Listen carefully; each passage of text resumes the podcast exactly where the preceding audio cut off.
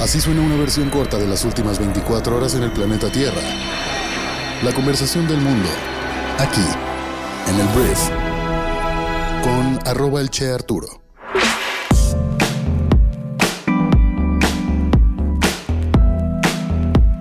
Muy buenos días, bienvenidas, bienvenidos a esto que es el Brief para este martes 10 de octubre. Yo soy Arturo Salazar, soy tu anfitrión y uno de los fundadores de Briefy y en este podcast vas a informarte con un resumen de las noticias que debes conocer el día de hoy para ser una persona bien informada. Muchísimas gracias por estar aquí y vamos a comenzar con esto que es el Brief. Empecemos hablando de México y bueno, lo primero que tenemos que hablar es la reacción de nuestro gobierno ante lo que está ocurriendo lamentablemente en el país de Israel. Y ayer hablaba de que no había habido una reacción por parte del presidente Andrés Manuel López Obrador. Lo único que se mencionaba ayer después de que yo grabé el programa era que había dos mexicanos secuestrados por parte de precisamente Hamas, que es este grupo que inició los ataques el sábado en contra de eh, las ciudades o las diferentes poblaciones de Israel. Entonces, al final, el gobierno pues sí se pronunció, pero pues no fue de alguna forma lo que le hubiera gustado a Israel que dijera. Entonces la Embajada de Israel en México expresó su inconformidad ante la postura tomada precisamente por AMLO durante su conferencia mañanera y dijo que el mandatario debería condenar los ataques cometidos por el grupo terrorista Hamas desde el sábado. Dijo Israel, valoraríamos que el gobierno de México pudiera considerar una posición que condene de manera contundente los actos barbáricos perpetrados por la organización terrorista Hamas, fue lo que expresó la dependencia a través de un comunicado. Creemos firmemente en la importancia de condenar aquellos actos que ponen en peligro la vida de los civiles, así como rechazar cualquier manifestación de terrorismo que amenace la estabilidad regional e internacional. ¿Qué dijo AMLO? Durante su conferencia diaria, pues el presidente no condenó estos actos, pues dijo, más que condenas se necesitaban soluciones pacíficas al conflicto. Dijo AMLO, nosotros no queremos tomar partido porque queremos ser factor para la búsqueda de una solución pacífica. Cuando se enfrentan estos conflictos tan lamentables, es de mucha gravedad, más que condenas se requieren soluciones pacíficas y que se evite que escale más la confrontación y la violencia. Son hasta ahora muchos muertos tanto de Israel como de Palestina, no queremos eso, vamos a seguir convocando al diálogo. Esto pues no fue lo que esperaba Israel y por lo tanto AMLO pues fue criticado al respecto. Ahora vamos a hablar de la inflación en nuestro país porque este lunes la inflación de México se ubicó en 4.45% a tasa anual, que es su nivel más bajo desde febrero del año 2021 y su octavo mes de desaceleración consecutivos, de acuerdo con el dato publicado por el Instituto Nacional de Estadística y Geografía. A tasa mensual, la inflación se ubicó en 0.44%, bajando desde el 0.55% registrado en agosto de este año. Destaca que tanto la inflación mensual y anual se ubicaron en su menor nivel para un mes igual desde el año 2020, 0.23% mensual, 4.01% anual, indica Gabriela Siller, directora de análisis económico de Grupo Base. Ahora hablemos de la industria automotriz en nuestro país, porque mira, el impacto en nuestra industria mexicana de autopartes por parte de la huelga automotriz en Estados Unidos asciende a 412 millones de dólares después de casi cuatro semanas de paro, lo que representa un 0.5% del total de las exportaciones en 2022, según estimaciones del director general de la Industria Nacional de Autopartes, Armando Cortés. Lo voy a citar textualmente, al cierre de esta semana sería la cuarta semana de la huelga y nosotros estimamos que habrá una reducción de la producción de autopartes de este número, 412 millones de dólares. Cortés detalló que hasta ahora la huelga automotriz del Sindicato de los Trabajadores Unidos del Automóvil ha alcanzado a cinco plantas estadounidenses que representan un 15% del total de las marcas de Ford, General Motors y Stellantis. Vamos a los temas internacionales y voy a empezar hablando precisamente del conflicto ocurrido o que está ocurriendo en Israel, comenzando por Hamas, que este grupo dijo que comenzaría a ejecutar a cautivos israelíes si Israel continúa bombardeando casas civiles en Gaza sin previo aviso. Más temprano el lunes, Israel ordenó un asedio completo de la franja de Gaza, cortando alimentos, electricidad y combustible. Los funcionarios de Gaza dijeron que los ataques aéreos han matado a más de 600 palestinos. Según las Naciones Unidas, otras 124.000 personas han sido desplazadas de sus hogares.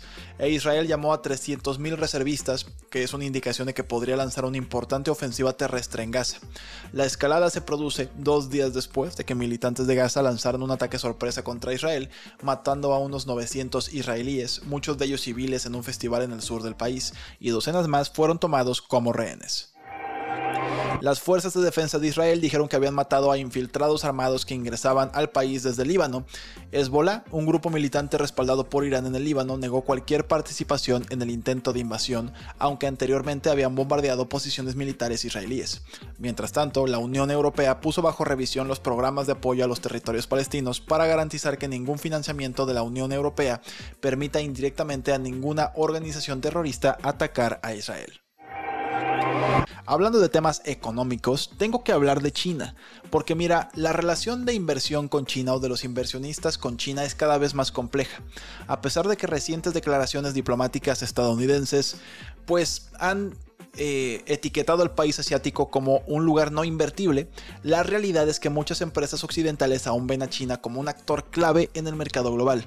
Si bien ha habido incidentes preocupantes como allanamientos a empresas y restricciones a banqueros, China sigue siendo esencial en las cadenas de suministro y en la demanda de materias primas. Aunque los inversionistas pueden estar tentados a evitar a China debido a sus riesgos, es prácticamente imposible realmente excluir completamente su influencia en el panorama económico mundial. Si tienes interés en conocer más acerca de precisamente China, sus perspectivas y cómo podrías seguir haciendo negocios con China o comenzar a hacer negocios con China, pasa a Briefy, nuestro MBA de bolsillo, y en la sección de Insights podrás conocer todo acerca de este tema en cuestión de 5 minutos de tu tiempo. Vamos a hablar de política estadounidense porque Robert Kennedy, hijo, anunció que se presentaría como candidato independiente en las elecciones presidenciales estadounidenses del año 2024. Su candidatura inicial era la nominación demócrata, pero eso ya quedó atrás porque el presidente Joe Biden pues ya tiene toda la preferencia en las encuestas nacionales.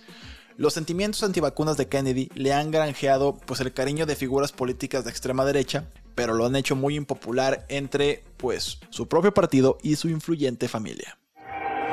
Hablemos del Premio Nobel de Economía que el día de ayer fue otorgado a la profesora Claudia Golding de la Universidad de Harvard.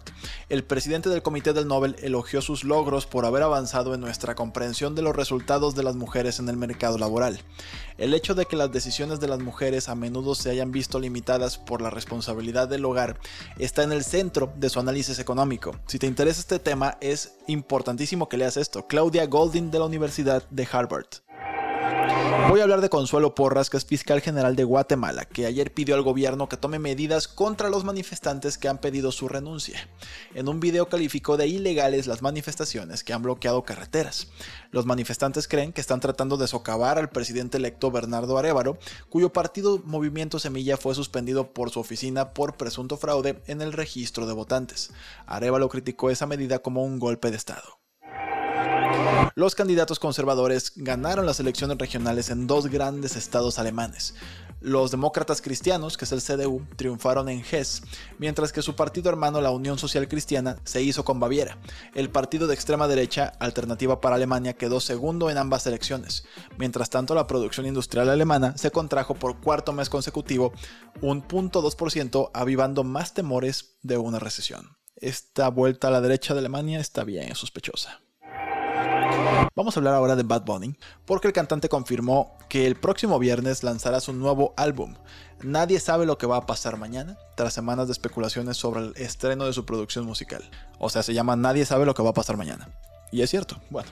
El cantante puertorriqueño publicó el nombre del álbum junto a la fecha del 13 de octubre en su cuenta oficial de Instagram, donde también compartió un video con el siguiente mensaje el día más esperado por muchos ya llegó. Esta publicación llega después de que el domingo llamado Conejo Malo escribiera en la red social Twitter, bueno X, antes llamada Twitter, una lista de 22 canciones de las que no reveló sus nombres y solo acompañó de la palabra fuego. Esta fue la conversación del mundo para este martes. Espero que te genere mucho valor, también grandes conversaciones entre tu grupo de amigos, entre cualquier persona con la que te rodees, ya estás bien informada o informado. Entonces, gracias por compartir este podcast con precisamente esas personas, porque es bien feo hablar solo y que nadie te entienda. Entonces, dale clic aquí a compartir en Spotify o cualquier plataforma que estés usando y pásales el brief para que haya cada vez más personas dentro de nuestra comunidad que estén informadas aquí conmigo todas las mañanas o tardes o noches. Entonces, gracias por estar aquí y nos escuchamos el día de mañana en la siguiente edición de esto que es el brief. Yo soy Arturo. Adiós.